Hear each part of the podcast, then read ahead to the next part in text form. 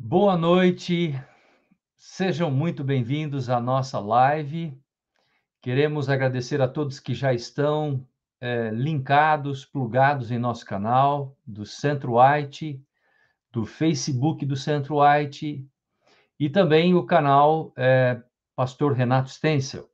Nós estamos juntos nesta noite para podermos estudar um tema muito, muito importante Daqui a pouco nós vamos introduzir o nosso convidado, um convidado muito especial, é, e nós queremos, de antemão, é, pedir e, obviamente, convidar você para que é, compartilhe o link da nossa live, que também faça as suas perguntas pelo chat do canal do YouTube, pelo Facebook e também pelo WhatsApp, que está sendo plugado aí uh, na nossa tela, enquanto você está assistindo. Temos aí o canal uh, do Facebook, temos o WhatsApp que está aí na tela. Você pode fazer a sua pergunta enquanto nós temos a nossa, uh, a nossa palestra dessa noite. Temos também o e-mail do Centro White, né, que está aí na tela.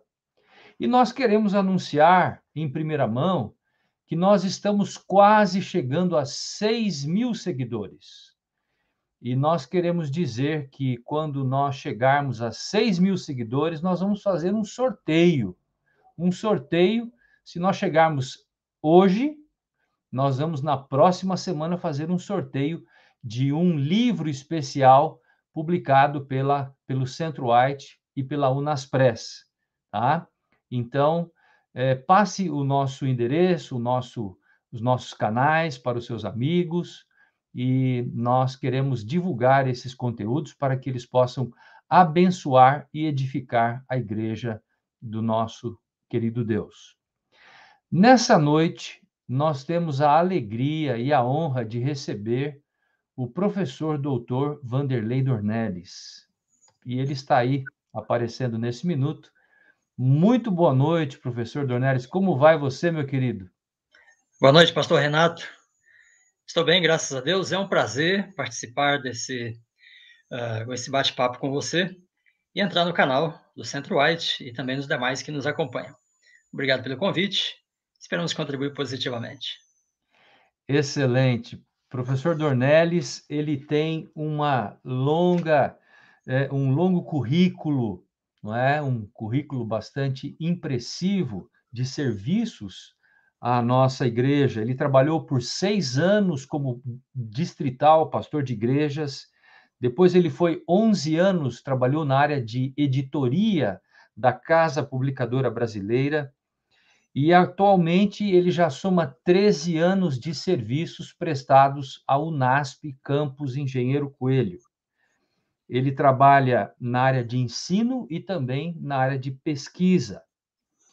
É, atualmente, ele exerce a função de diretor do programa de pós-graduação do Seminário Adventista Latino-Americano de Teologia, os programas de mestrado e doutorado da área de teologia. O professor Dornelles, ele é jornalista, é mestre e doutor em ciências da comunicação e também em ciência da religião, né? Ele escreveu recentemente um livro do seu pós-doutorado na Andrews University e ele atua como uh, docente, conforme nós já falamos aqui nesse momento. Eu trouxe aqui alguns livros, até alguns deles eu ganhei do meu amigo, né? O professor Dornelles, ele é autor desse livro, olha, Cristãos em Busca do Êxtase. É um livro muito, muito importante, muito interessante, que fala sobre a questão da compreensão da liturgia, né, da adoração. Um outro livro muito importante que o Dr. Donelles também escreveu é o livro Pelo Sangue do Cordeiro, está aqui, né? Material muito valioso. E o livro que será objeto da nossa palestra, da nossa live dessa noite, é esse aqui, O Último Império. Esse livro já foi traduzido para o espanhol, né? Eu já, olha, fiquei contente com isso, professor. E também parece que para o inglês, né? Para o inglês também é um clássico desse assunto do imperialismo norte-americano, dentro do campo da área das ciências da teologia. E eu quero destacar também que o professor Dornelles foi editor, foi o principal editor dessa série que está aqui atrás de mim, do comentário bíblico adventista para o português, fazendo um grande trabalho de um período longo de tempo, né? Um vasto período de trabalho. Queremos aí reconhecer o seu esforço, professor, pela sua contribuição dada à Igreja Adventista. Então, temos a honra de receber o professor Dornelles. Enquanto nós estamos iniciando a nossa live dessa noite, eu convido você para compartilhar o link, não é? é hoje o pastor Júlio não estará conosco para participar da nossa live, mas ele vai estar nos bastidores, ajudando-nos na transmissão do nosso conteúdo desta noite, né? Muito bem. É, o Apocalipse apresenta muitas coisas relacionadas aos, ao tempo do fim. Sobretudo, o Apocalipse fala de que o inimigo, no final dos tempos, operaria grandes sinais, de maneira que até fogo do céu ele faria descer sobre a terra e diante dos homens. Ele iria seduzir os que habitam sobre a terra e ele faria muitas e muitas coisas. O tema da nossa live desta noite trata do assunto do falso profeta e Ellen G. White. Sintetizando, esse será o tema em pauta da nossa live desta noite.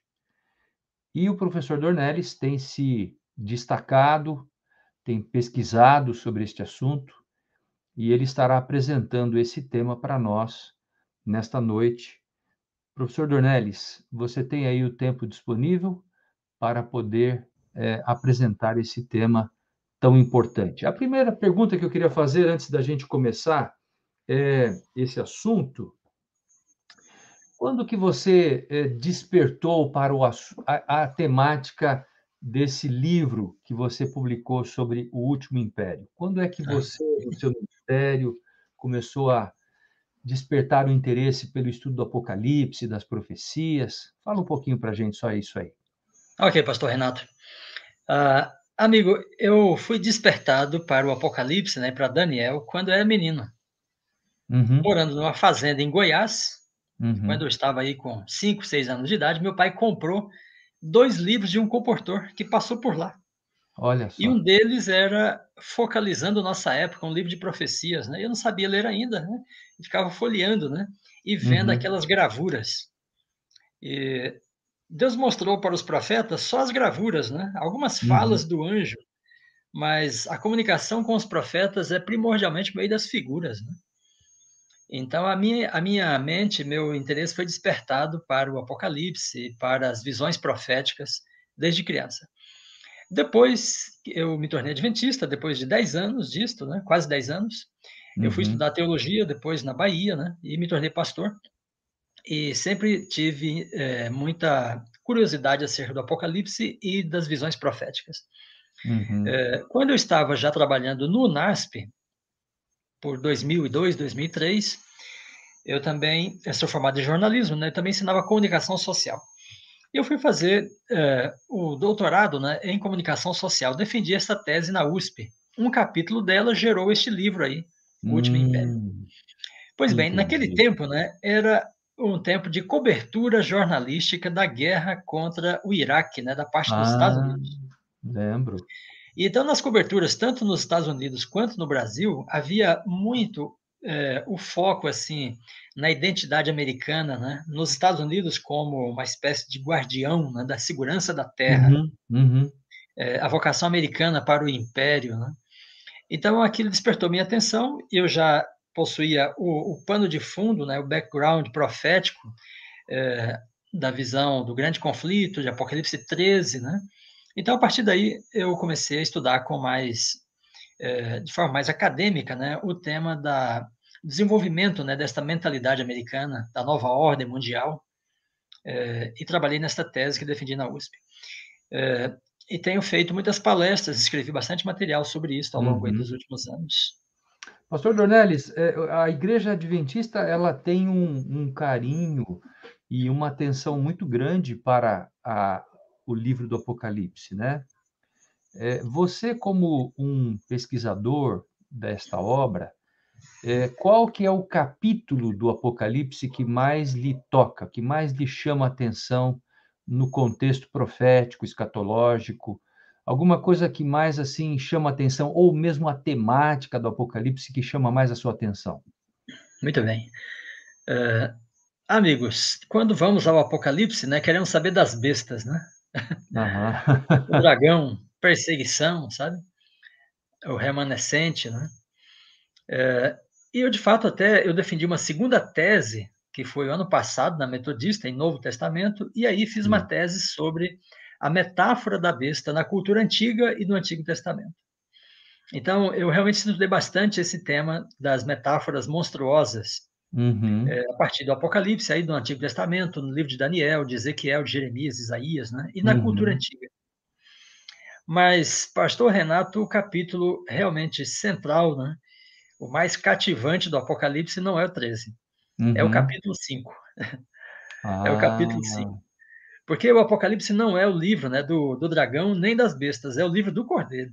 Exatamente. E, então, o dragão é o antagonista do cordeiro, mas o protagonista mesmo do Apocalipse é o cordeiro de Deus. Amém. E o que, que temos em Apocalipse 5? É a exaltação do cordeiro. Ele se sacrificou, ele ressuscitou, voltou para o céu e foi exaltado né, na função real e sacerdotal. Então, Jesus no trono da glória, à destra da majestade, é o tema de Apocalipse 5 e é o tema realmente é, todo envolvente, né, impressionante e essencial do Apocalipse. Alguns Amém. intérpretes costumam dizer que Apocalipse 5 é o Sinai do Apocalipse. Então, é, lá de cima, né, de Apocalipse 5, você pode ver todo o panorama profético. A luz uhum. né, é, do Cristo exaltado, do Senhor vitorioso. E a vitória da igreja, do remanescente, em todo o tempo, né, na crise final, se deve é, à autoridade toda né, que Jesus exerce, é, porque ele foi exaltado a esta posição. Foi isso que ele disse para os discípulos, né? É, toda a autoridade me foi dada. Uhum.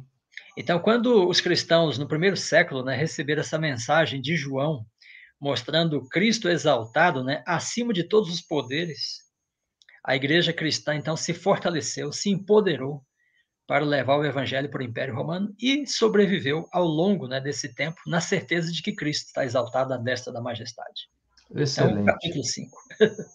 Olha, muito interessante. Nós estamos apenas aqui esquentando as nossas turbinas para começar a nossa live de hoje. Você que está acompanhando a gente aí, está entrando no canal agora, é, compartilhe a nossa, a nossa live, o endereço da nossa live com outros colegas, amigos, familiares. Nós vamos ter hoje um tema muito especial com o professor Dr. Donelis, que estará tratando sobre o tema Ellen G. White e o falso profeta. Então, eu queria apenas, antes do professor Dornelles introduzir a sua fala, eu queria que você escrevesse as suas perguntas e dúvidas no chat, porque no final da fala do professor Dornelles, nós teremos um tempo para a sessão de perguntas e respostas. Professor Dornelles, muito obrigado pela sua presença. É um prazer. O tempo é todo seu, amigo. Ok. Muito bem, amigos. Uh, o falso profeta é uma figura não muito popular no Apocalipse, porém é uma figura decisiva, uma figura crucial. Uh, então, nós conhecemos a identidade dele né, a partir de Apocalipse 13. Depois, ele é mencionado mesmo como falso profeta né, em Apocalipse 16 e depois no 19. Interessante que no Apocalipse 19, o falso profeta está associado com a besta. No capítulo 13, né, quando nós lemos sobre o falso profeta, ele está associado com a imagem da besta. No capítulo 16, então, ele aparece junto com a trindade. Né? É, então, tem, são três espíritos que provêm do dragão, do, da besta e do falso profeta. Muito bem, em geral, os intérpretes consideram que a segunda besta de Apocalipse 13 né, é o falso profeta, em geral. E eu vou dizer para você que esta é uma compreensão limitada. Por quê? Porque as bestas, em Daniel 7, Daniel 8, no Apocalipse, elas representam poderes civis, hum. não poderes religiosos. É, então, o que é o falso profeta em Apocalipse 13? Veja que a besta de dois chifres, né, que sai da terra, né, fala como dragão, parece cordeiro. Veja, essa besta reúne aí elementos dos dois, dos dois grandes personagens.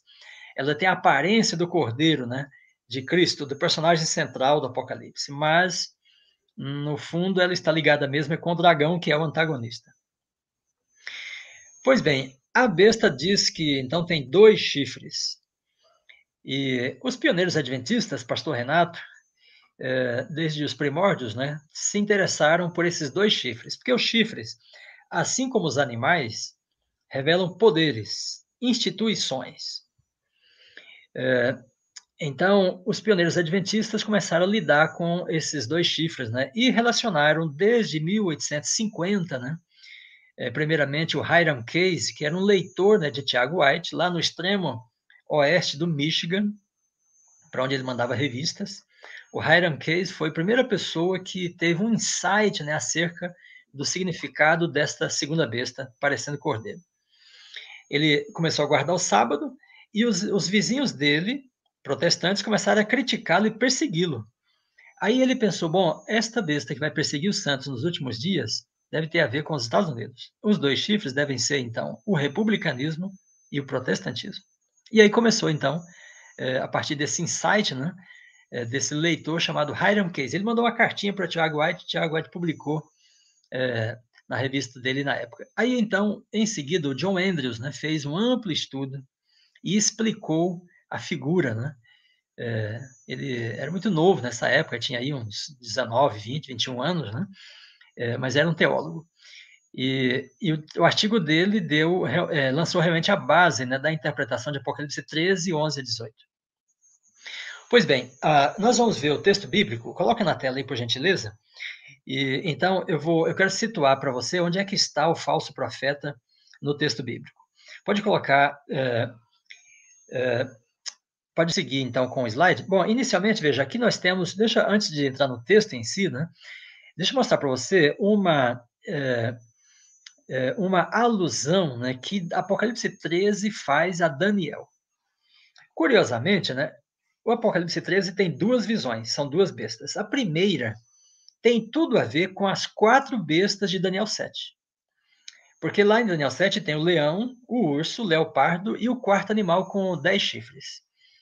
A besta que João descreve, né, que sobe do mar, tem um corpo de leopardo, pés de urso, cabeça de leão e dez chifres.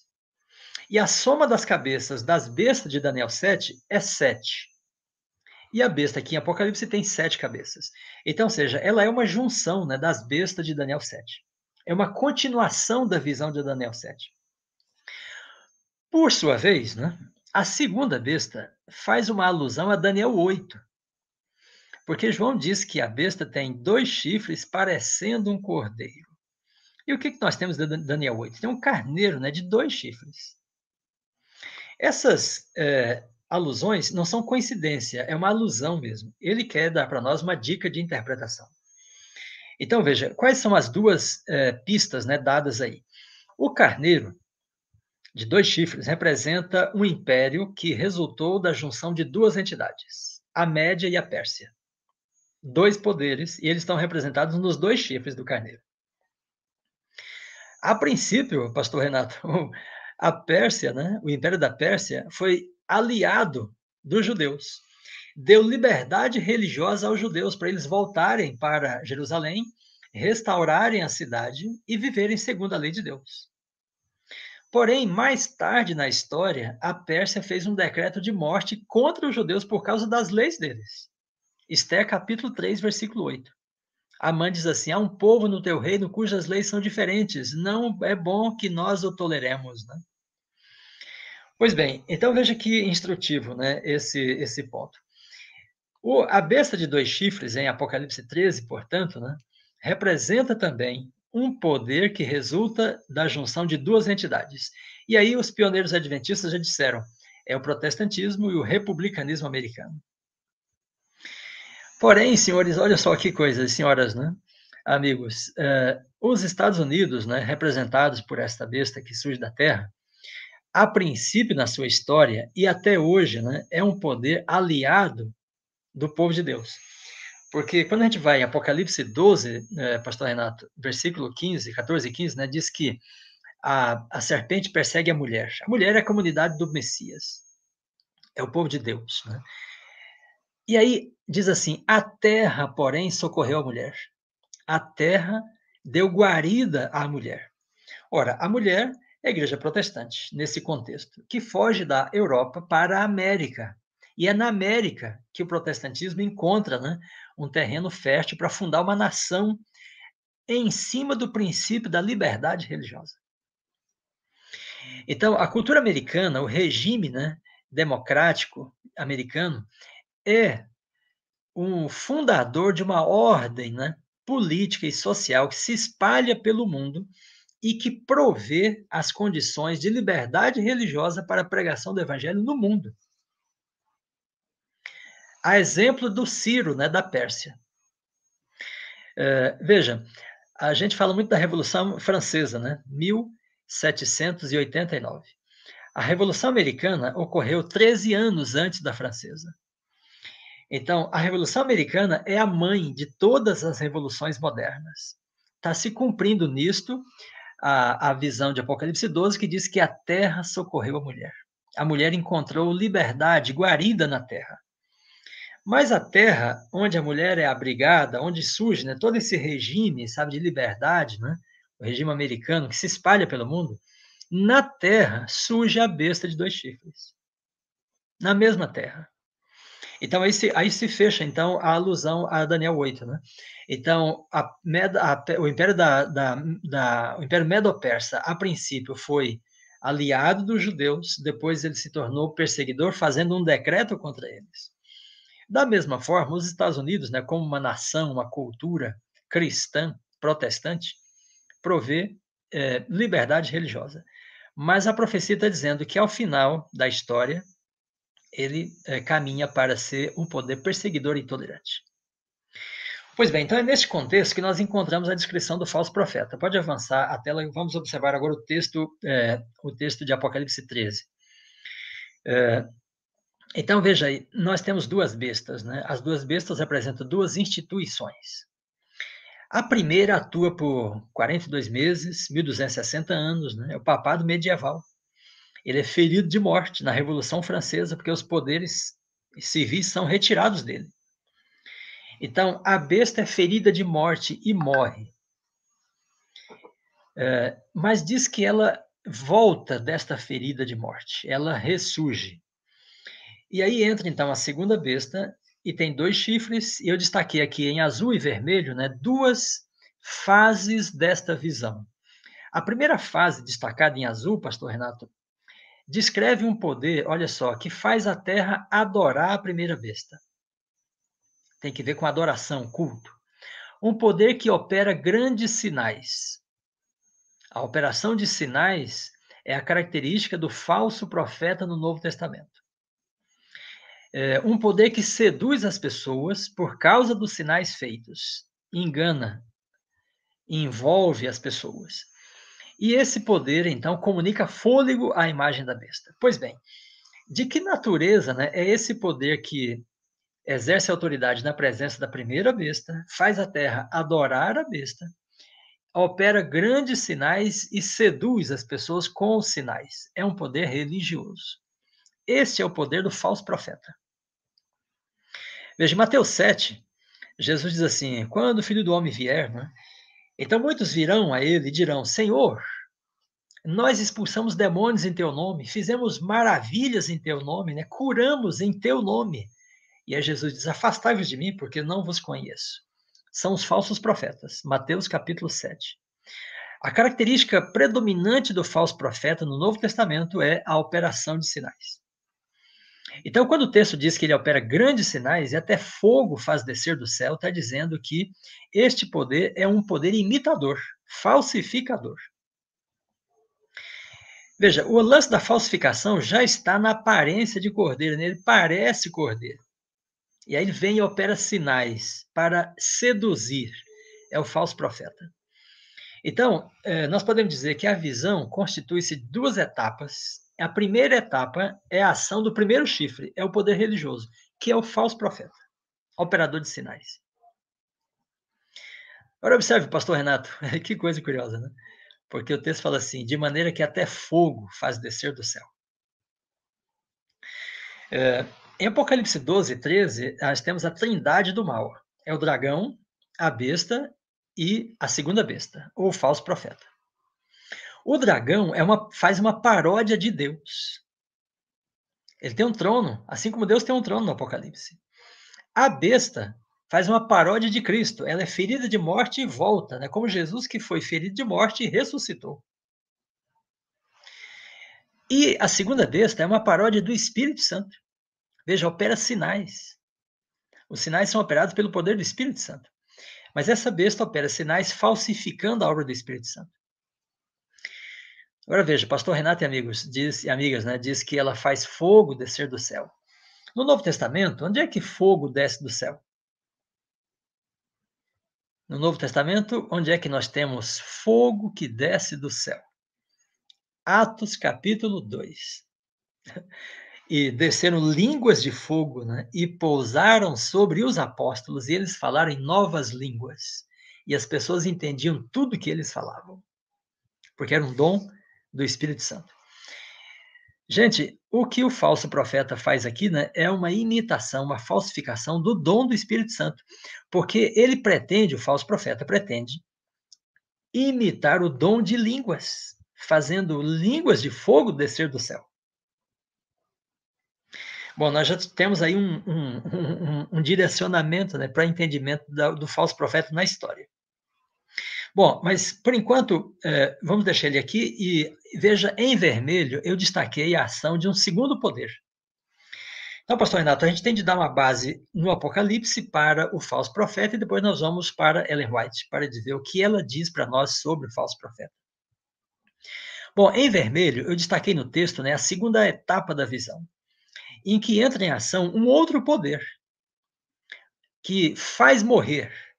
Olha, a imagem da besta recebe fôlego para que fale, e ela fala como dragão, né? Está lá no verso 3, 11, e ela faz morrer aqueles que não adorem a imagem da besta. Ela faz com que as pessoas sejam marcadas, para que não possam comprar e nem vender se não tiver a marca, a marca da besta. Pois bem, esse poder, a partir do verso 15 né, até o 17, é outro poder, não é mais o falso profeta. Porque veja, a besta tem dois chifres, são duas instituições. Então tem o poder religioso do falso profeta e tem o poder civil da imagem da besta, que é o segundo chifre. O que o falso profeta não pode fazer no campo religioso, ele se alia à imagem da besta para que ela faça fazer morrer aqueles que não quiserem adorar. Veja, o trabalho do falso profeta é levar as pessoas a adorar a besta. O que ele não consegue fazer dentro do campo dele, de atuação dele, atuação religiosa, é, ele faz milagres, ele faz fogo descer do céu, ele opera grandes sinais, né? E ele convence muita gente, mas muita gente não vai se convencer com ele. Então aí ele busca a imagem da besta e comunica fôlego a essa imagem para que a imagem possa fazer adorar por força aqueles que não quiserem adorar pela sedução. uh, então aí entra o segundo poder, né? o poder civil. E aí, pastor Renato, os pioneiros leram esse texto e eles não fizeram essa relação com Daniel 8, né? mas eles foram no mesmo caminho que nós estamos indo. Porque eles disseram os dois chifres são dois poderes. É o poder religioso, protestante, evangélico, na medida ou a partir do momento em que esse poder religioso, protestante ou evangélico, né, seduz, engana as pessoas. Veja, a é, protestantismo e evangelicalismo é verdadeiro, fiel a Deus, mas há aqueles que conhecem a palavra de Deus, leem, mas não têm compromisso com ela. E mesmo assim querem operar sinais. Então, Jesus diz em Mateus 7, né, bem claramente: Afastai-vos de mim, que não vos conheço. É, então, depois ele diz: porque eles falam do meu nome, mas não fazem a vontade de Deus. Ora, a vontade de Deus está expressa na sua lei, na sua palavra. Então, o falso profeta é conectado com é, protestantismo, evangelicalismo, todos os cristãos que não têm compromisso com a lei de Deus, com a palavra de Deus, e mesmo assim falam em nome de Cristo. Isso é uma realidade do Novo Testamento. Muito bem. O segundo poder, então, é civil, né? Ele faz morrer, ele pode marcar as pessoas, pode controlar a economia. É o poder do Estado americano.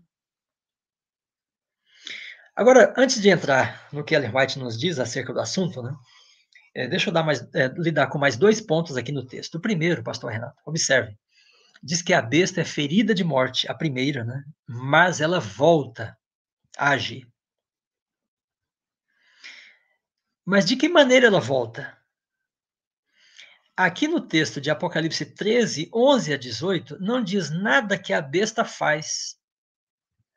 Quem está fazendo as coisas agora é a segunda besta. É o falso profeta e a imagem da besta. E aí veja, o verso 15 né, diz assim: que o falso profeta comunica fôlego à imagem. O que está sem fôlego está em que condição? Quem está sem fôlego está morto. Né?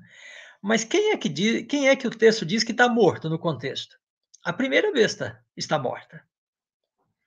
Quando o fôlego é comunicado, não se comunica à besta que morreu, se comunica a uma imagem dela. O que indica para nós que a volta da besta ocorre através da imagem da besta. Ou seja, a besta era uma estrutura de poder civil né, na Europa ela perdeu lá os seus poderes. E agora é apenas um poder religioso. Quando diz que a besta volta, né, então o texto diz assim: para que a imagem da besta fale e faça morrer. Então, agora, quem está em atuação como poder civil não é mais a besta, é a sua imagem. Então, nós podemos dizer com segurança, com base no texto, né, que a besta volta através da sua imagem. Então, o mesmo poder perseguidor intolerante da Idade Média, né, que o papado detinha, volta à ação nos últimos tempos, porém através de uma outra estrutura de poder temporal, que é a estrutura do poder americano, do o, o poder é, da imagem da besta, na região da Terra, né, é, onde surge essa besta. Muito bem, então esse é um ponto importante para nós considerarmos aqui, porque quando lidamos com Ellen White, ela não fala né, é, do poder religioso influenciando as nações europeias. Ela fala do poder religioso influenciando o Estado americano, onde se configura né, a imagem da besta.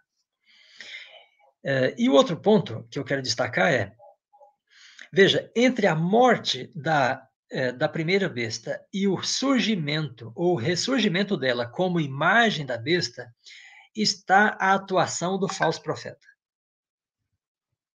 Então, é, é muito claro, é muito interessante esse ponto no texto. A besta atuou e cessou a sua atuação, levou a ferida de morte. Até surgir a imagem da besta, esse período né, de transição é ocupado pela função do falso profeta. Ele tem a função de levar as pessoas a adorar, ele tem a função de fazer sinais para levar ou seduzir as pessoas para a adoração à besta. Mesmo que quando volta, né, o que é adorado já não é mais a besta, mas a imagem da besta. Porque veja o verso 15 diz assim: quantos não adorassem a imagem da besta. Então vamos ficar com esse ponto aqui, olha. A besta morre.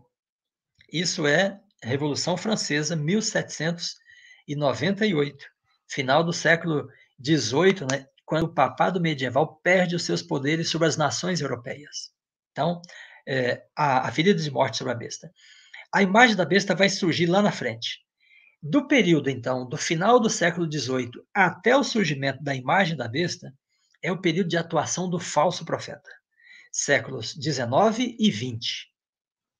E início do século XXI, a atuação do falso profeta, até se constituir a imagem da besta.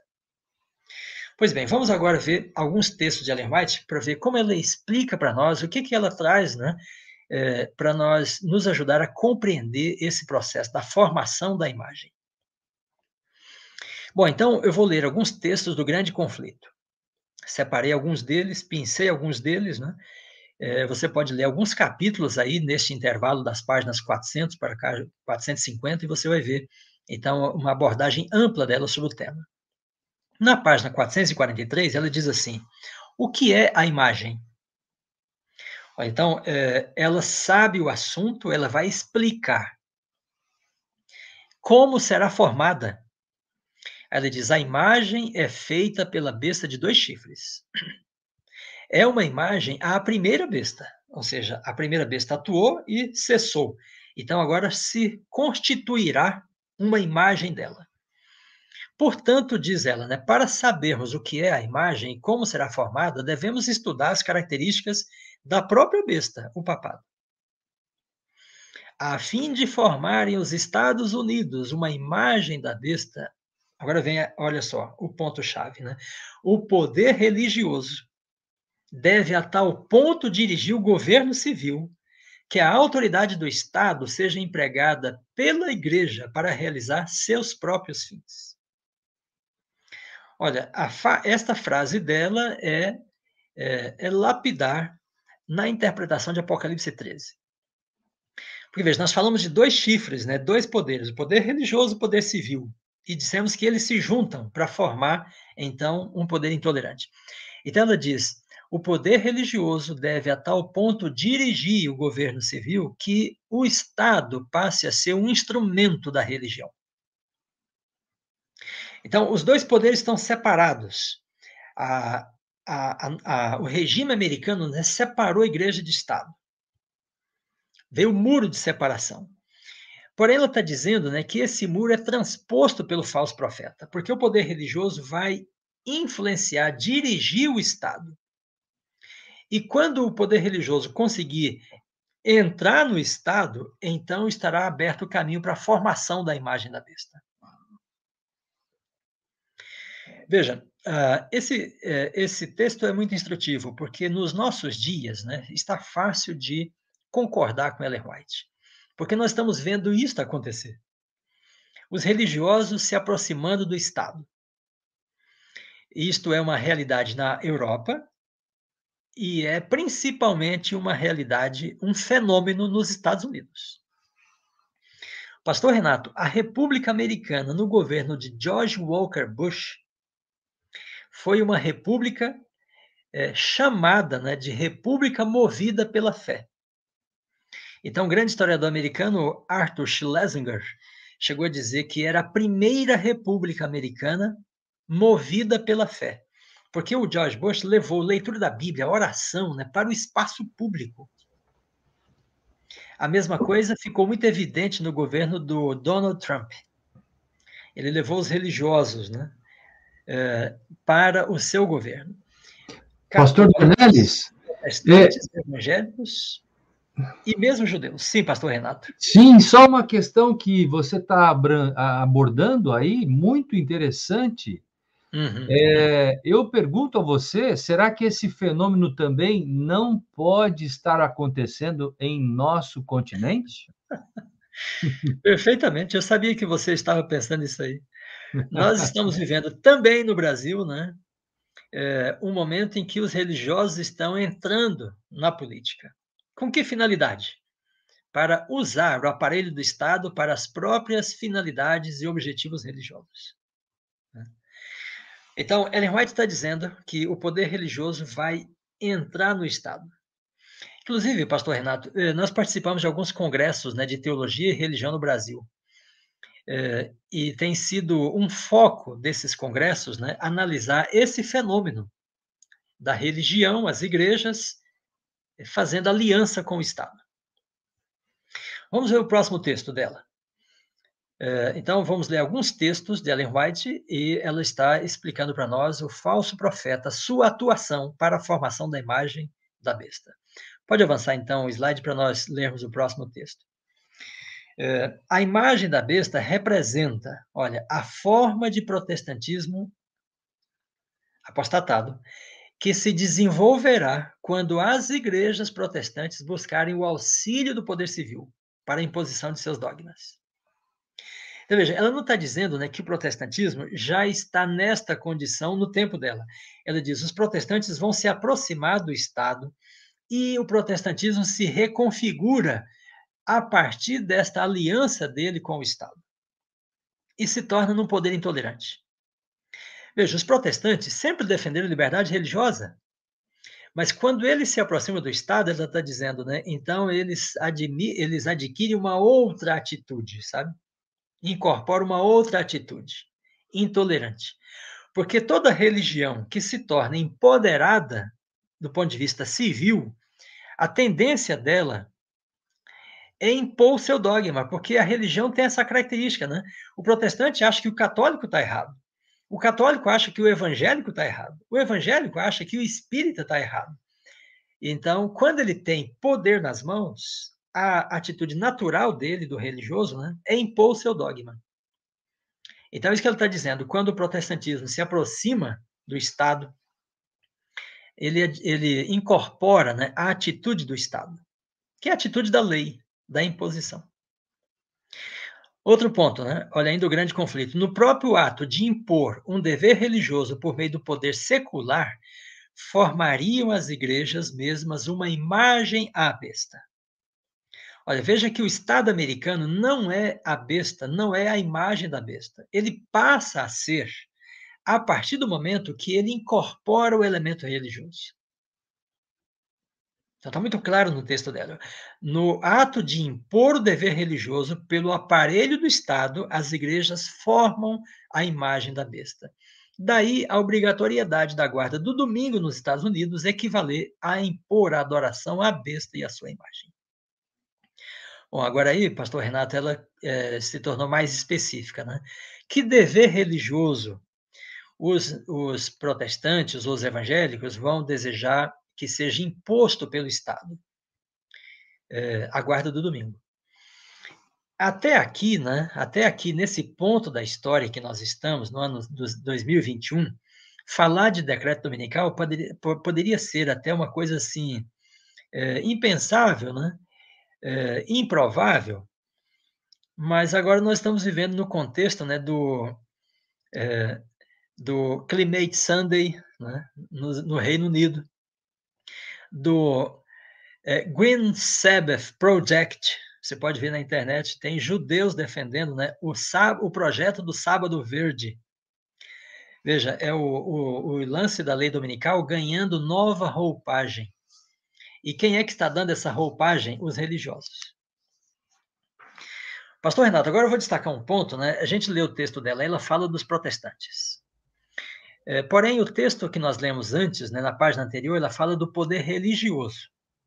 Por que, que ela fala do protestantismo?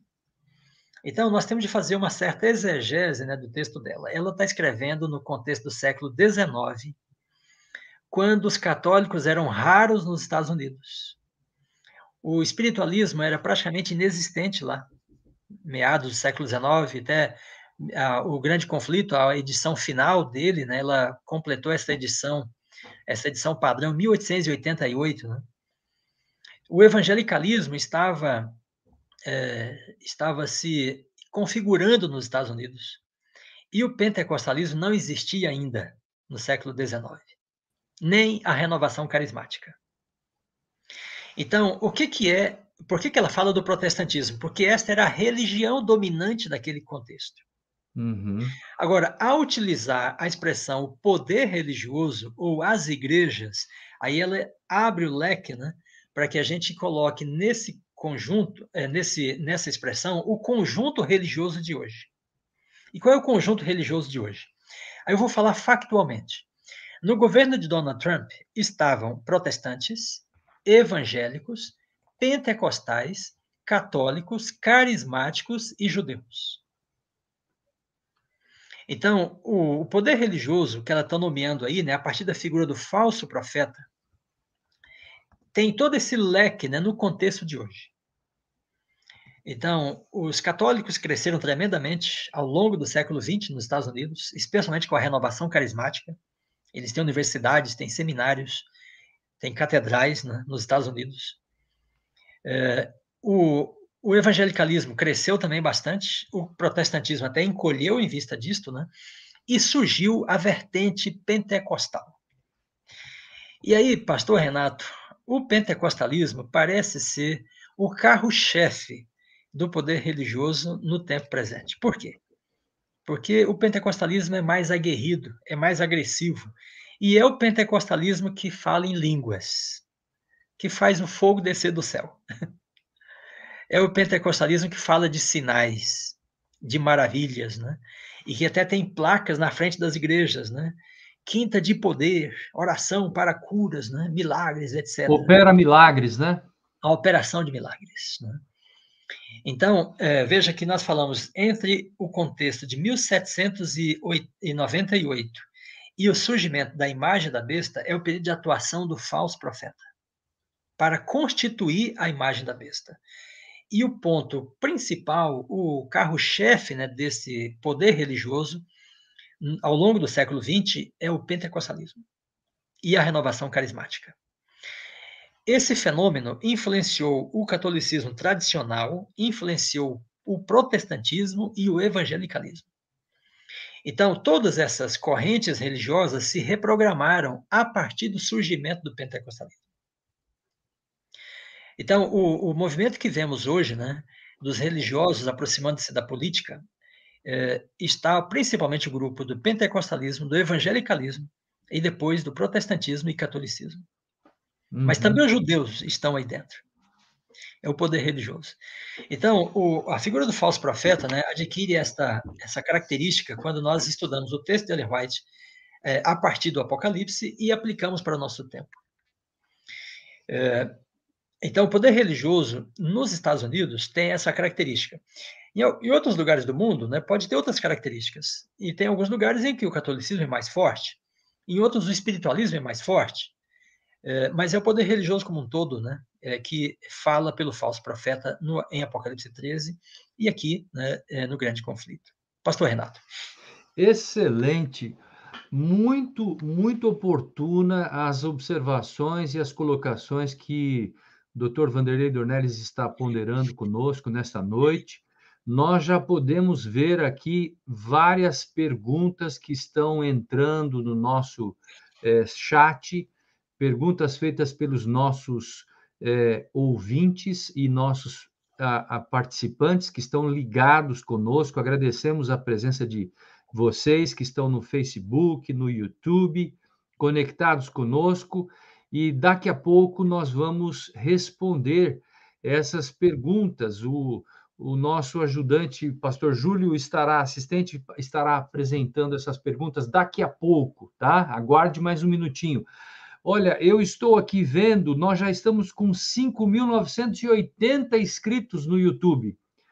Faltam apenas 20 pessoas para a gente poder completar os 6 mil, hein? Vamos ver se a gente chega hoje nos 6 mil inscritos no canal do Centro White Brasil. Coisa boa. Coisa boa. Professor Donelis, eu tenho uma questão de ordem aqui para te fazer, amigo, uhum. que é o seguinte: muitos adventistas têm é, relacionado esses fenômenos que você fez menção agora há pouco, né, lá na Grã-Bretanha, do domingo, o, o sábado verde lá na, com os judeus, e tem tentado fazer essa associação com a questão do decreto dominical, os eventos finais, o tempo do fim e tudo mais. Como que você enxerga tais conexões? Seja bem pontual assim. Uhum. Muito bem, pastor Renato. A, a relação entre estes fatos e o decreto dominical, eu creio que é clara creio ser clara. É, e esta conexão, ou melhor, todo esse florescimento né, em torno do Sábado Verde ou o Climate Sunday, uhum. surgiu a partir do quê? A partir da encíclica é, Laudato Si. Então, se você busca na internet, a capa da encíclica é verde, né? Laudato uhum. Si, é a encíclica do Papa Francisco. Sim. O Papa João Paulo II né, publicou a encíclica Dies Domini, Dia do Senhor, em 1998. É um uhum. tratado teológico sobre o Dia do Senhor, que toma todo o Pentateuco, né, uma argumentação forte teológica, é convincente, é persuasiva, porém ela é apenas religiosa, é apenas teológica. É, e aí tem a questão de mudar, então, sábado para o domingo, né? A, a teoria da transferência. Uhum. É, está bem clara na, na encíclica Dias Domini, 1998, do Papa João Paulo II, e quem redigiu essa encíclica foi, é, foi o Ratzinger, né? que depois se tornou Papa Bento XVI.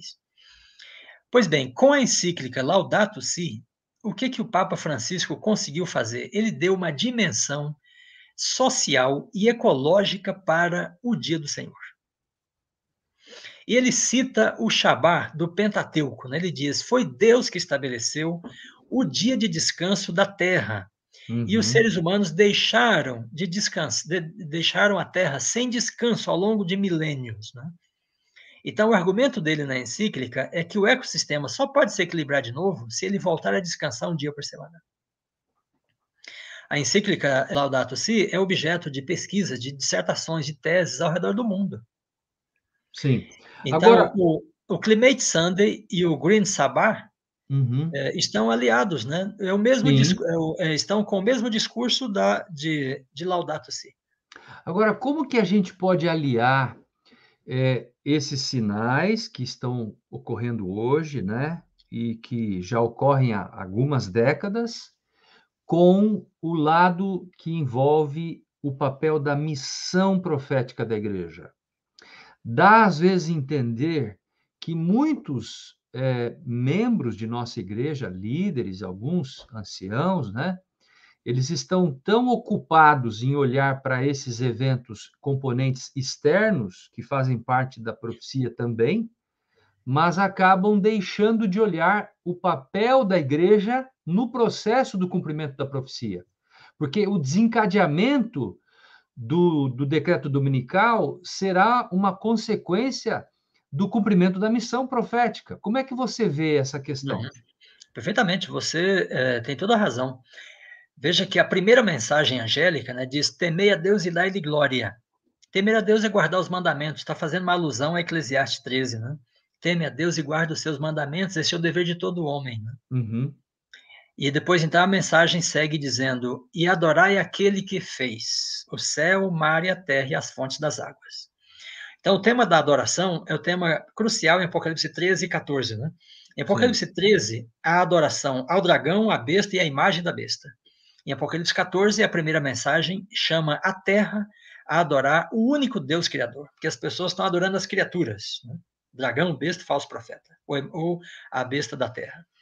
Então, Pastor Renato, o remanescente né, é aquele que tem a mensagem profética, é aquele que entende a mensagem profética, vive esta mensagem e anuncia para o mundo em grande voz.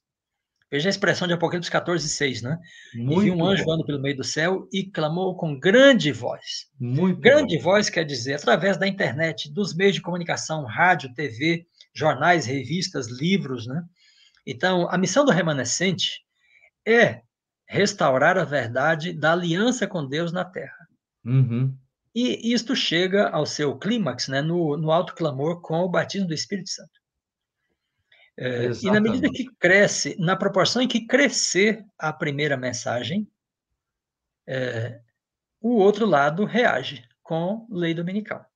Uhum, Porque uhum. a primeira mensagem está dizendo adorar aquele que fez, né? isto é, adorar a Deus no contexto da guarda do sábado. Sim. Então, adorar o Criador só tem uma maneira: é entrar no sábado, que é o memorial da criação. Então, o povo de Deus, que tem a mensagem profética, precisa encarar sua missão nesses dias, né?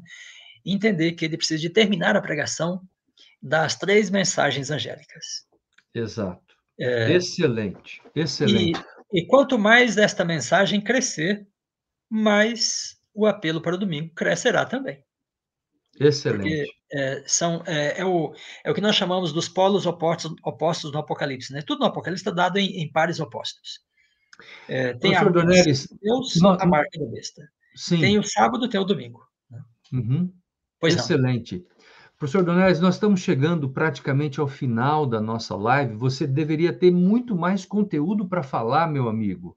Né? E, e há aqui é, perguntas que serão feitas para você é, em relação ao assunto, É, eu não sei se você queria concluir a sua ideia em, em relação à sua apresentação. É, você tem mais alguns minutos aí, se você quiser fazer uma conclusão, mas nós já temos perguntas para você esperando aqui para apresentá-las. Eu creio que nós cobrimos aqui o, o, o, tema, né? E o ponto principal é compreender a identidade do falso profeta, como poder Sim. religioso. Está muito claro no Apocalipse 13, né? E está claro no pensamento de Ellen White. É, então, acho que podemos ver algumas perguntas, porque nós já temos Excelente. aí o panorama né, da leitura apocalíptica como nós pretendíamos. É, eu quero, como, como é, o, o, moderador aqui da nossa, da nossa live, uhum. me fazer uma, uma ponderação em forma de uma pergunta, né? É, muitos colegas, muitos é, é, indivíduos questionam a autoridade dos, dos, dos testemunhos, né, do Espírito de Profecia. Muitos deles até questionam que Ellen White não era teóloga e tudo isso, e evidentemente ela nunca foi teóloga, né? Mas quando a gente olha para alguns dos seus escritos, né? Quando a gente olha para a, a, a, a hermenêutica que ela faz da escatologia bíblica, no próprio Pentateuco, né? Eu queria te fazer uma pergunta de caráter assim bem pessoal, né? E seja bem neutro para respondê-la. Como que você enxerga a, a revelação dada por Deus à sua serva no que tange a alguns temas que nós hoje temos uma compreensão mais ampla, né? Relacionadas à escatologia, relacionados a Daniel, Apocalipse, a outros temas escatológicos. Como que você como que você enxerga esses escritos, né, à luz da teologia? Muito bem. Pastor Renato, é uma boa pergunta, uma excelente questão. Veja, muitas pessoas costumam se referir ao trabalho de Ellen White né, como a voz profética aos adventistas. Uhum. É, Porém, quando nós lemos, por exemplo, o grande conflito, desejado de todas as nações, Ellen White não está falando para os adventistas unicamente. Uhum. É uma fala para o mundo, o mundo uhum. cristão e o mundo como um todo. Sim. É, eu conversei uma vez com Richard Davidson, né, na Andrews, e perguntei para ele: você considera Ellen White uma profecia, uma profetisa clássica ou uma profetisa apocalíptica? Ele fala: certamente apocalíptica. Uhum. É, isso é aquela questão, né? O, o, o clássico fala para um grupo específico, o apocalíptico Sim. fala para o mundo, né? Sim. É, Ellen White fala para o mundo. Por isso a Igreja Adventista distribuiu os livros dela, né, ao longo da história. Não teria uhum. sentido comportar, vender os livros de Ellen White, né, especialmente o Desejado de Todas as Nações e o Grande Conflito, se uhum. ela falasse simplesmente para os adventistas. Sim. Agora veja, alguns teólogos adventistas consideram Veja só, Renato, que apesar de ela não ser considerada como uma teóloga, né, uma exegeta, hermeneuta, o John uhum. Andrews era um teólogo. Ele podia estudar a Bíblia né, e, e, entendia os textos a partir das línguas originais, aos 20 uhum. anos de uhum. idade. Ellen White não teve esse, esse, esse preparo acadêmico. Mesmo assim, alguns teólogos adventistas dizem que ela foi a teóloga que ensinou os adventistas a doutrina da cristologia é, e da soteriologia. Uhum. Então, nesses dois campos né, da teologia, ela realmente foi fundadora. É uma pensadora fundadora. Então, os teólogos adventistas, ao longo né, de mais de 100 anos, têm se debruçado no material bíblico e no material dela, e aí veio uma compreensão né, equilibrada, profunda, sabe, ampla da pessoa de Cristo e do plano da salvação. É, então, tem que se reconhecer em quando ela é uma teóloga, né? apesar da ausência do treino formal, uhum. mesmo assim ela tem o pensamento, né? o pensamento fundador. E veja que aí não é o caso né, de ela ter recebido uma visão, sabe? Aí é o caso do pensamento mesmo, né, que uhum. se aprofundou, sabe? Que se debruçou sobre as verdades bíblicas e trouxe né, afirmações fundadoras. Excelente. Agora, quando lidamos com a escatologia, Veja, vou citar um ponto só. Uhum. Ela fala no século XVIII né, do crescimento do catolicismo nos Estados Unidos e da aproximação do, do, da cultura protestante americana do catolicismo. Isso era uma coisa impensável no século XIX. Sim. É, ela afirmou isto né, no Grande Conflito, está amplo isto, E aí, no século XX, veja, 1965, o primeiro Papa foi os Estados Unidos, o Papa Paulo, é, Paulo VI. Uhum. 1965, o Papa nunca tinha ido aos Estados Unidos, depois de mais de uhum. 300 anos da história americana. Por quê? Porque os protestantes não queriam saber de aproximação com o catolicismo. No século XX, né, isto acontece e os protestantes se juntam com os católicos. E o pentecostalismo, a renovação, teve um grande papel nisto. Ela, ela, ela anunciou isso no século XIX. Ao longo do século XX, isso se torna uma realidade. E era uma coisa impensável quando ela disse. Sim, excelente. Pastor Júlio, coloque na tela aí as perguntas que os nossos ouvintes e os nossos colegas estão aí. Algumas perguntas, por favor. Aí, pastor Dornelles, Satanás aparecerá nos últimos dias imitando a Cristo? Ele personificará ou, ou encarnará em alguma pessoa? Essa é uma pergunta interessante, pastor Dornelles. É, é uma pergunta bem curiosa. É, hum. Veja, é, Paulo diz que ele pode se transfigurar né, como anjo de luz. Ele falou a Eva através da serpente. Uhum. As possibilidades são inúmeras. Não há como nós sabermos. O fato é que ele vai, segundo Ellen White, ele personificará Cristo e as pessoas uhum. vão vê-lo, né, como se estivesse vendo uma pessoa em carne e osso, com participação na carne e no sangue, né, é, personificado, como se fosse o Cristo encarnado. De que maneira isso ocorrerá, nós não sabemos. Não há como dizer com base no que ela disse, né, no que Ellen White disse. Uhum. É, é, um fato. O modus operandi desse fato só quando ocorrer. Né? Mas pelo, pela Bíblia, nós já podemos deduzir muitas coisas. Excelente. Diego, muito obrigado pela sua participação, Diego Gonçalves. Vamos à próxima, Maranata Seven. Aí temos uma pergunta, Pastor Dornelles. Por que acreditar nos Estados Unidos uh, como último império, se a China está se tornando claramente uma das maiores potências econômicas, militares, tecnológicas do mundo? Que pergunta! Muito obrigado, Maranata 7. Qual o seu nome? Põe o seu nome no chat aí, meu querido. Obrigado pela pergunta. Muito bem, Maranata 7. É, um, é até um desafio isso. Mas é provável que você, é, que deve ser um jovem, né, não viveu na década de 80, ah. década de 70 quando a União Soviética era o, o poder que desafiava os Estados Unidos. Aí teve a Guerra Fria, né? com uhum. muitos lances perigosos, e as pessoas podiam dizer: olha, a União Soviética vai se tornar um império mundial. De repente, o muro de Berlim caiu e as pessoas viram né, o que tinha lá dentro. Tinha muita gente embriagada, tinha muito alcoolismo, 63% da população era alcoólatra, uhum. é, havia muita depressão, muita pobreza, porque era um poder é, era o poder do Estado. A economia mantinha o poder do Estado, não da população em si. Nós não sabemos o que está é, além né, das muralhas da China.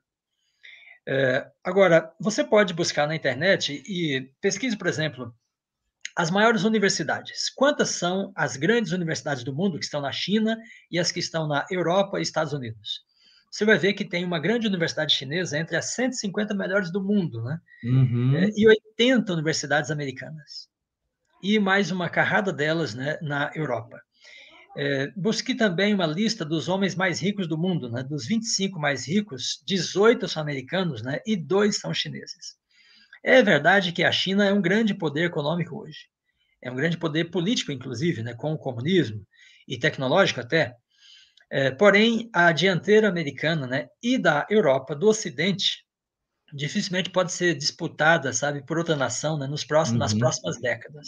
Excelente. Isso, isso, não significa ignorar o poder chinês, mas ponderá-lo à luz do que é de fato né, o poder econômico ainda, uhum. militar e tecnológico e científico dos Estados Unidos e da Europa, em comparação Muito com bom. o poder chinês. É, eu quero só agregar à sua resposta, pastor Donelis, um, um elemento também que é importante para o, a, a pessoa que fez a pergunta. Os Estados Unidos têm cerca de 800 bases militares sobre a face da Terra. A China tem uma base militar fora do seu território. Ela instalou uma base na Somália faz pouco tempo, ali no Golfo Pérsico, onde passam os navios ali, né? para ir para o mar Mediterrâneo. Então, você pode ver a capacidade, o professor estava falando sobre universidades, né, poderio e tudo. Você vê o poderio militar comparado com a China? Não dá para comparar. Né? Muito bem. Vamos à próxima pergunta, pastor Júlio.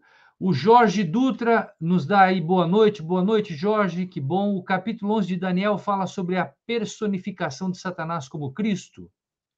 Daniel, capítulo 11, fala sobre. Bom, eu, Jorge, eu pensei aqui no, no capítulo 11 de Daniel, mas não encontrei essa personificação. Não. É, é, na verdade, o apóstolo Paulo fala um pouquinho disso, né, ao dizer que ele pode se transfigurar num anjo de luz. Uhum. Mas esta, esse dado né, da personificação é realmente uma coisa da profecia de Ellen White. Sim. É, ela tem muitos detalhes né, do, do, do drama profético escatológico é, que vão além é, da descrição das profecias em Daniel e Apocalipse. A uhum. revelação é progressiva, vai aumentando de um profeta para o outro. O Apocalipse revela muito mais do que Daniel, mais detalhes, né? Então, Ellen White tem diversos aspectos em que ela às vezes está interpretando, ela está construindo a partir de um dado bíblico, né, que não está é, realmente assim todo claro para nós. Então, Paulo fala, ele pode transfigurar. E ele vem e diz, ele vai transfigurar na pessoa de Cristo. Mas uhum. em Daniel 11 eu não encontrei ainda. Se você tiver uma luz nova aí, me é, compartilhe conosco. Muito Mas, bom. É, precisamos ainda considerar a partir mesmo do grande conflito. Lembrando para o Jorge Dutra que Daniel capítulo 11 é um dos capítulos ainda mais desafiadores para os teólogos entenderem, não é isso, pastor Donelis? É um dos uhum. capítulos que temos, assim, é, grandes desafios ainda no campo da hermenêutica para entendê-lo, né? Muito bem. Muito bem. Temos mais uma pergunta, pastor Júlio, estamos caminhando para o final. É, podemos dizer que o falso profeta seria, na verdade, as igrejas protestantes apostatadas que rejeitam a lei de Deus, ou é o próprio país dos Estados Unidos, ou, a, ou outra entidade, país, pessoa, religião, poder? que, que você. Muito bem, Maranata 7, olha só. Nós falamos da besta de dois chifres, dois poderes, né? Poder religioso, poder civil. Então, o falso profeta é o, um chifre da besta, é o poder religioso. Os Estados Unidos, o Estado americano, quando ele legislar na área religiosa, aí ele assume, então, é, a identidade da imagem da besta. Então devemos separar o falso profeta, poder religioso, a imagem da besta, o Estado, o Estado intolerante, que ainda não é uma realidade, está ainda no futuro. Uhum. Muito bom, excelente. Temos mais alguma pergunta, Pastor Júlio? Por favor, é, vamos caminhando para o final. O Jorge de novo aparecendo aqui com a pergunta. Olha aí, Pastor Vanderlei, você acredita que o sexto flagelo de Apocalipse 16 possa ser a personificação de Satanás como pró o próprio Cristo? Jorge, não parece ser o caso, porque a sexta taça né, derramada sobre o rio Eufrates e as águas se secam. É a queda de Babilônia. Então, toda ah. essa figura né, da queda da Babilônia antiga com a secagem das águas, é dado no Apocalipse para falar da queda da Babilônia dos últimos dias. É, e o Ellen White chega a dizer que Satanás, personificando a Cristo, vai tentar persuadir as pessoas de que as pragas estão caindo porque as pessoas não o estão adorando. Então, ou seja, essa personificação precede, né, pelo menos a sexta praga. Pode ser que seja até antes das pragas ou no início delas porque ele quer persuadir as pessoas de que as pragas se devem ao não reconhecimento da sua divindade, como se ele fosse o próprio Cristo. Né? Muito bom. Olha, temos aqui o nosso querido irmão Diego fazendo uma pergunta que foge um pouco da nossa temática da noite, né? É, existem várias lives foram feitas sobre esse assunto, pastor, eh, irmão Diogo. Quem sabe a gente poderia recomendar você assistir a live do professor Alberto Tim, que trata exatamente sobre esse assunto da marcação da data para 2027. Mas mesmo assim, eu vou deixar o meu amigo, se você quiser falar alguma coisa, professor Dornelles, eu não sei se é o caso, porque uhum. não vem a nossa temática de hoje, né? Muito bem. Uh, Diego, veja, Quando os discípulos perguntaram para Cristo, Senhor, é agora que restauras o reino a Israel? Ele disse: Não vos compete saber os tempos e as épocas reservadas por Deus para sua própria vontade, para os seus próprios planos. Então, a nossa curiosidade né, do dia, da hora, do ano, é uma curiosidade humana que a gente tem de controlar. Jesus foi muito claro: não vos compete saber. Não é possível saber. Ninguém sabe o dia e a hora. Temos de nos contentar com isto e dar um basta a toda tentativa de marcar datas. É a uhum. realidade. Pastor Dornelles, ah, temos ainda aí mais uma, uma pergunta do Diego, que obrigado, Diego, pelas suas perguntas, viu, amigo? Obrigado pela sua participação também conosco. É, pastores, na estátua de Daniel, a pedra que foi movida sem auxílio de mãos, ela cai nos dedos dos pés. Poderíamos considerar que nos últimos dias teríamos dez superpotências do mundo? Olha, essa é uma pergunta mirabolante. Muito bem, Diego. É, amigos, a questão dos dez, os dez dedos, os dez chifres, é, deveria ser compreendida à luz de, de Apocalipse 16 e 17. Então, veja, em Apocalipse 17, diz que a besta tem dez chifres, e os dez chifres são aliados da besta, são dez reis, aliados do império. Agora, quando vamos no capítulo 16, então nos versículos 13 e 14, ele diz que os espíritos se dirigem aos reis do mundo inteiro. Ora, os espíritos e a mulher são a mesma entidade em Apocalipse 16 e 17. Os reis do mundo inteiro, no Apocalipse 16, é o mesmo conjunto dos dez em Apocalipse 17. Então, por que 10? 10 é um número redondo para falar da totalidade dos reis. O império só se constitui com a, abrangência dele sobre outras nações. Por exemplo, o Assuero da Pérsia, né, diz o livro de Esther, que ele governava sobre 127 províncias. Então, o, nem é, essas 127 províncias são os aliados e os, os vassalos do império. Todo império só se constitui quando tem esse conjunto. E uns têm mais, outros têm menos. Né? Então, os dez devem ser entendidos à luz desta multiplicidade. É, por outro lado, veja, o Apocalipse não dá qualquer margem para nós pensarmos num governo mundial nos últimos dias. É a besta que tem um, um, domínio né, e uma influência sobre as demais nações. É o império que tem a condição do imperialismo. Mas em Daniel 2, né, ele fala claramente, ele diz assim, nos dias destes reis. Né? Então, os reis predominam até os últimos dias. Destes reis que ele diz, uns fracos e uns fortes. E não numera, não os numera. Ele não diz, olha, são dez, né? Porque são dez dedos.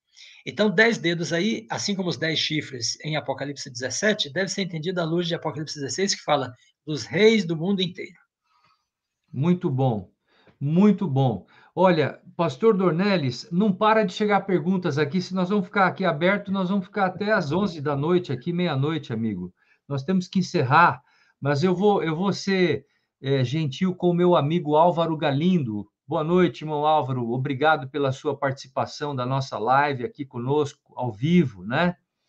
O, o irmão Álvaro Galindo, pastor Dornelles, pergunta o seguinte: é, Satanás personificará Cristo antes ou depois que a porta da graça se fechar? Essa é uma pergunta que ele faz aqui. É muito interessante essa pergunta, né? É. O que, que você responde? Muito bem, Álvaro. Uh, que bom que você está aí. É, não tem condição, não há como dizer com segurança, né? Ellen White não diz assim em termos do momento, é antes ou depois. Porém, é, fica sugerido que será antes. Por quê? Porque ela diz que ele vai enganar as pessoas.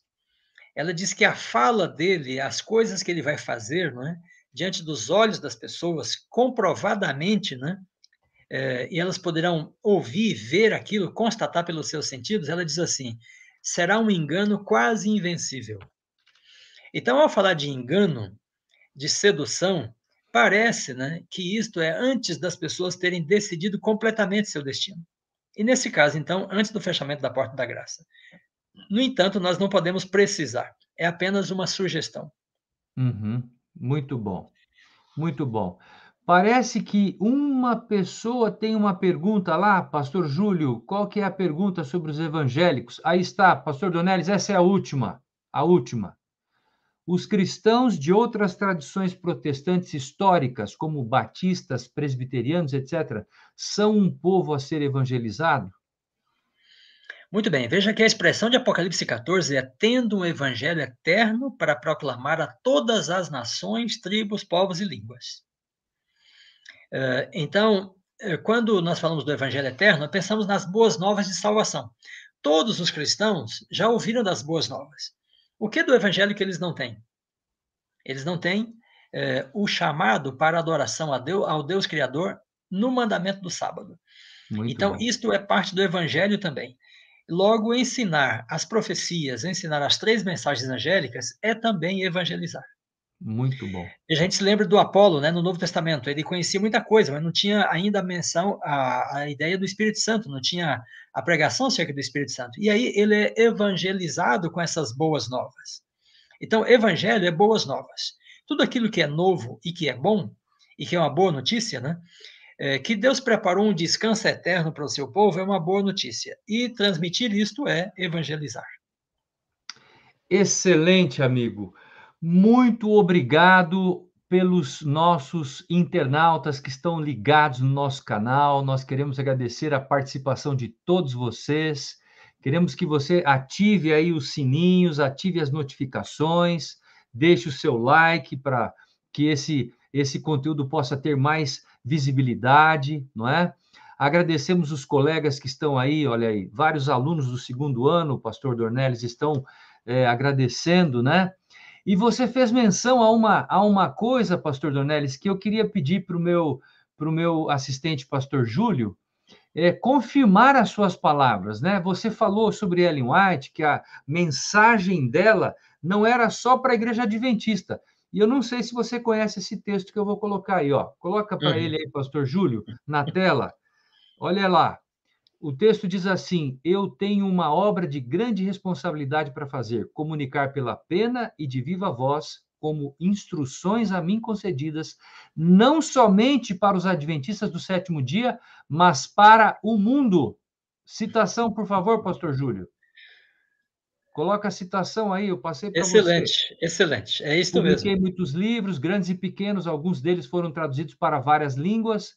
Esta é minha obra, revelar para outras pessoas como, como escrituras, assim como Deus a mim re, tem revelado. É, eu não sei se você pulou alguma coisa aí, mas coloque a citação. Aí está a citação, volume 8 dos Testemunhos para a Igreja, página 236.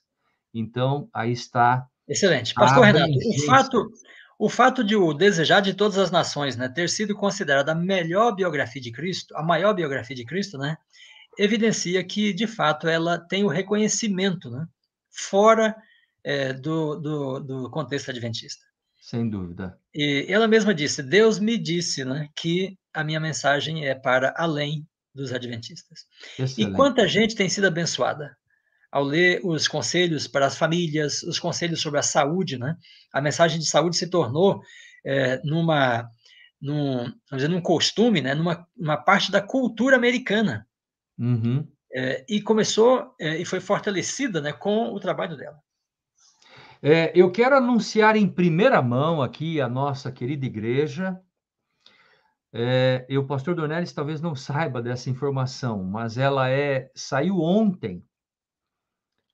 A Igreja Mundial está com um projeto de publicar um bilhão de cópias do livro O Grande Conflito para o ano que vem, 2022 e distribuir em toda a face da terra. Um bilhão de cópias da, do livro completo, com todos os capítulos do Grande Conflito, para distribuir um, pelo menos, para cada família da terra. Se a gente for mais ou menos pensar, não é? é em termos proporcionais. Então, esse, esse já foi um voto tomado pela Igreja Mundial e que as nossas editoras, que são hoje número de 52 editoras ao, ao redor do mundo, estará trabalhando dia e noite, eu creio, para poder produzir esse material em várias línguas, em vários dialetos, né? Amém. Que boa notícia. Eu li o Grande Conflito, Pastor Renato, quando eu tinha 14 anos de idade. Olha só. E foi uma maravilha. Quando eu terminei aquele livro, eu estava com os meus pensamentos assim em uma outra em uma outra dimensão, sabe? Porque você tem a nítida sensação, né, de passar pelo conflito e chegar até o pós-conflito. Sim. Quando o pecado não mais existirá. Sim. Então, é, que assim seja e que esse um bilhão de cópias né, possa levar luz para muitas pessoas. Amém, amém. Louvado seja Deus. Pastor Dornelles, você também deve conhecer aí, vamos aqui fazer uma rápida alusão né, ao, nosso, ao nosso aplicativo chamado Bible Plan. Você pode ler a Bíblia com o auxílio dos testemunhos no seu celular, no seu tablet no seu computador, né? Você pode baixar isso aí. Nós estamos trabalhando agora para a renovação, a, a, a, a atualização, a segunda versão desse aplicativo, Pastor Dornelles, que vai ter o áudio. Você vai poder ouvir o áudio da Bíblia e o áudio dos testemunhos, enquanto você viaja, né? Então, é uma forma mais prática para nós estudarmos, aprofundarmos o conhecimento da palavra de Deus, a Bíblia. Que maravilha. Deus seja louvado. Muito bom. Professor Dornelles, muitíssimo obrigado pela sua um presença. Um prazer. Agradecemos de coração os seus, as suas ponderações, as suas ideias partilhadas conosco. A nossa e temos aqui várias pessoas agradecendo a live, o Márcio, a Lesite, que maravilha são pessoas que estiveram conectadas conosco, agradecendo pelos conhecimentos aqui passados, a Selma, o, o Maranata 7, que fez várias perguntas, o Márcio, a, o Clóvis e várias outras pessoas estiveram conosco. Louvado seja Deus. E eu pediria que você agora, professor Dornelles, nos despedisse com uma palavra de oração para encerrarmos a nossa live. Com alegria. Oremos. Nosso Deus e amado Pai, nós te louvamos, Senhor, pela tua palavra fiel e verdadeira. Nós te louvamos pelo dom de profecia que deste aos teus servos no passado e que tem guiado e iluminado a tua igreja ao longo da história. Ó Pai, abençoa cada pessoa que esteve conosco, acompanhando essa live, eh, e que a nossa mente, a mente de todos nós, possa ser aberta para compreender a mensagem profética e possamos ter segurança na breve chegada do teu reino, estabelecimento do teu reino sobre esta terra. Amém. Abençoa ricamente o trabalho do pastor Renato, pastor Júlio e todos os demais. Abençoa, Pai, esse projeto, esse mega projeto de publicação do grande conflito e que se torne uma realidade para a tua glória e para anunciar a tua palavra para muitas pessoas. Amém. Continua conosco e guia a nossa vida, nossa mente, nos teus caminhos sempre. É o que nós oramos em nome de Jesus. Amém. Amém. Muito obrigado, que Deus abençoe a todos. Obrigado, professor Dornelles, mais uma vez.